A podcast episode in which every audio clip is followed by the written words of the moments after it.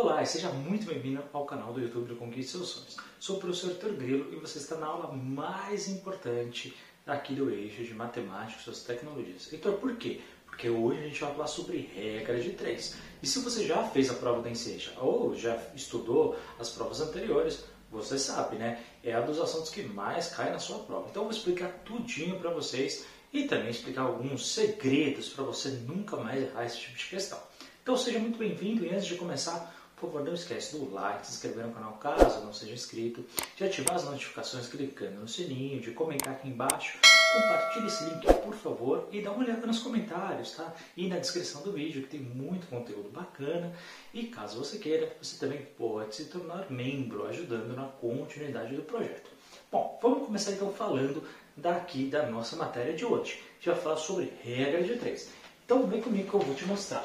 Regra de três. Primeiro, pessoal, quando que a gente vai usar? A gente vai usar a regra de três né, para identificar grandezas, ou seja, geralmente né, ele vai comparar duas coisas e vai te dar, das quatro informações que a gente precisa para resolver esse problema, ele vai te dar três. Então você vai ter que descobrir uma delas, ok? E baseado nas outras três, a gente sempre consegue resolver qualquer exercício de regra de três. Heitor, às vezes eu não sei fazer regra de três, às vezes eu faço e não dá o resultado.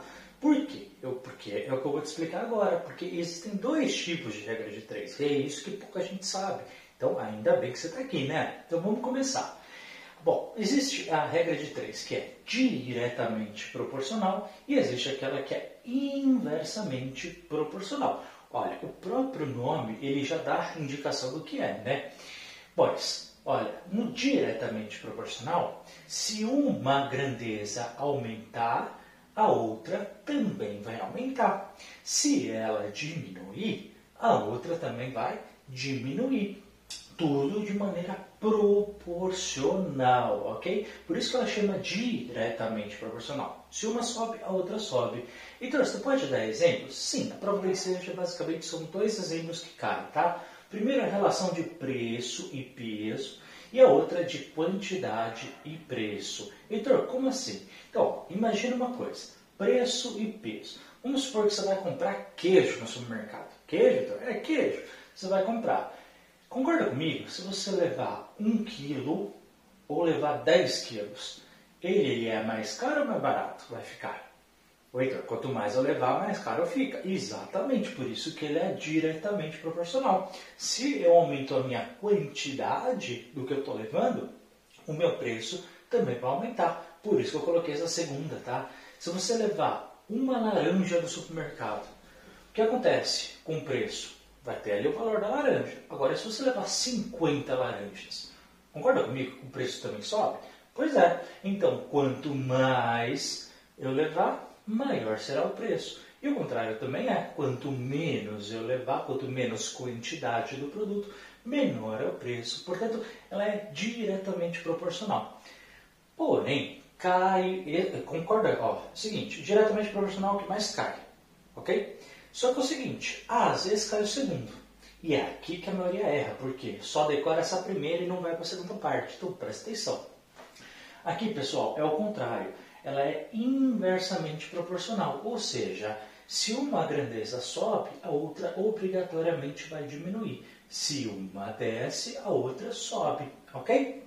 Por isso que ela é inversamente proporcional. Sempre, pessoal, de maneira proporcional, ok? Então, você pode dar um exemplo? Sim, prova da enseja sempre cai esse exemplo aqui, ó. Relação de velocidade com o tempo. E eu quero que você pense na sua casa. Então, por exemplo, vamos supor que você tem que ir numa cidade onde você está até a cidade vizinha.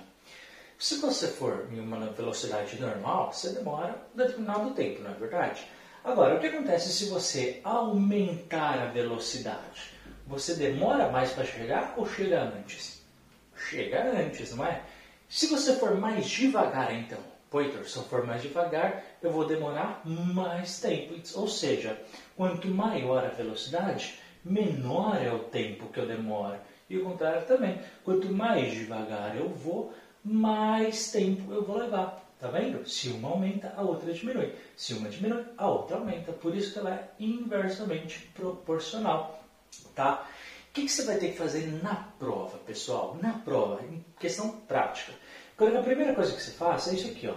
E identificar primeiro os temas, tá bom? Ele sempre vai colocar duas comparações.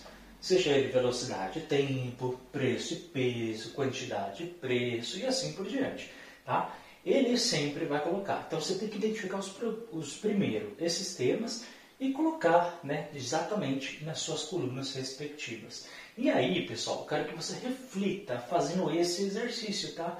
Bom, se eu aumentar uma, o que acontece com a outra? Vai também aumentar ou vai diminuir?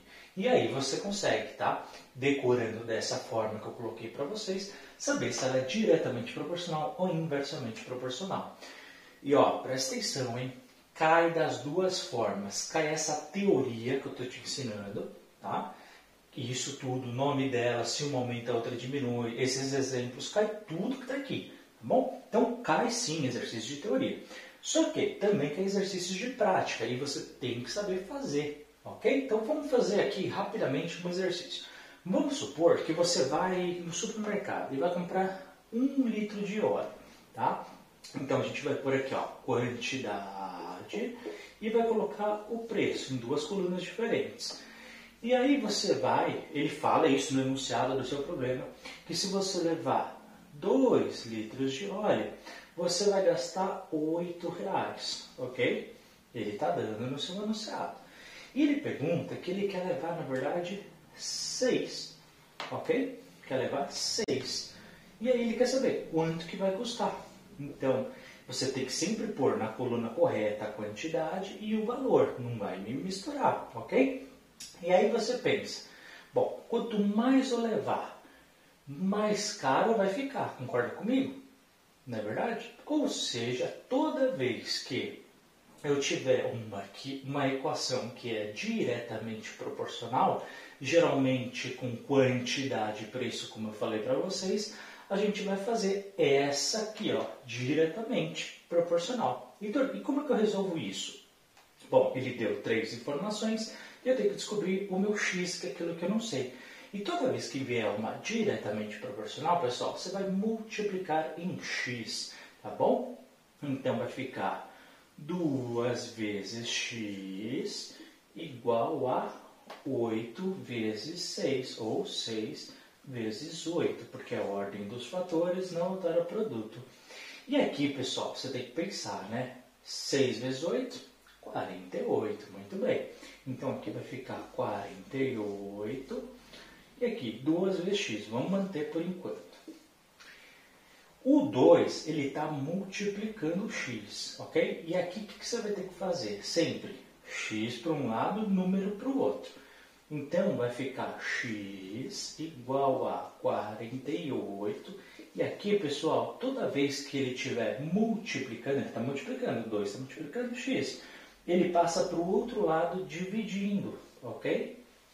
Passa para o outro lado dividindo. E agora você vai simplesmente fazer o valor aqui do x, tá? Quanto que é 48 dividido por 2? Vai dar 24. O que, que significa? Que se eu levar dois, duas garrafinhas de óleo, eu vou gastar 8 reais. Só que se eu levar seis garrafinhas, eu vou pagar 24 reais, tá bom? Então X representa aqui os 24. É assim que você vai fazer quando ela for diretamente proporcional, beleza? Porém, pode cair o seguinte na sua prova. Pode cair o outro, que é inversamente proporcional. Claro, isso que eu expliquei agora é o que mais cai, sem dúvida nenhuma. Se você já fez exercício das provas anteriores, você sabe. Mas pode ser outra. Ele vai falar, pessoal, que é o seguinte que ele está indo de uma velocidade de uma cidade A até uma cidade B em é, a 80 km por hora. Então, ele deu a velocidade, ok? 80 km por hora. E ele demora para chegar até esta cidade, ele demora, então a gente vai por tempo que ele já está dando, ok? Ele demora 30 minutos, 30 minutos. E aí ele quer saber se ele for a 40 km por hora, bem devagarzinho, quanto tempo ele vai demorar, tá? Só que aqui a gente está falando de grandezas que são inversamente proporcionais, ou seja, quanto mais devagar eu for, mais tempo vou demorar, ok? Quanto mais devagar eu for, mais tempo eu vou fazer. Então é inversamente proporcional, velocidade e tempo. Então nesse caso e apenas nesse, a gente não multiplica em cruz como a gente fez. Nessa exceção, a gente vai multiplicar assim.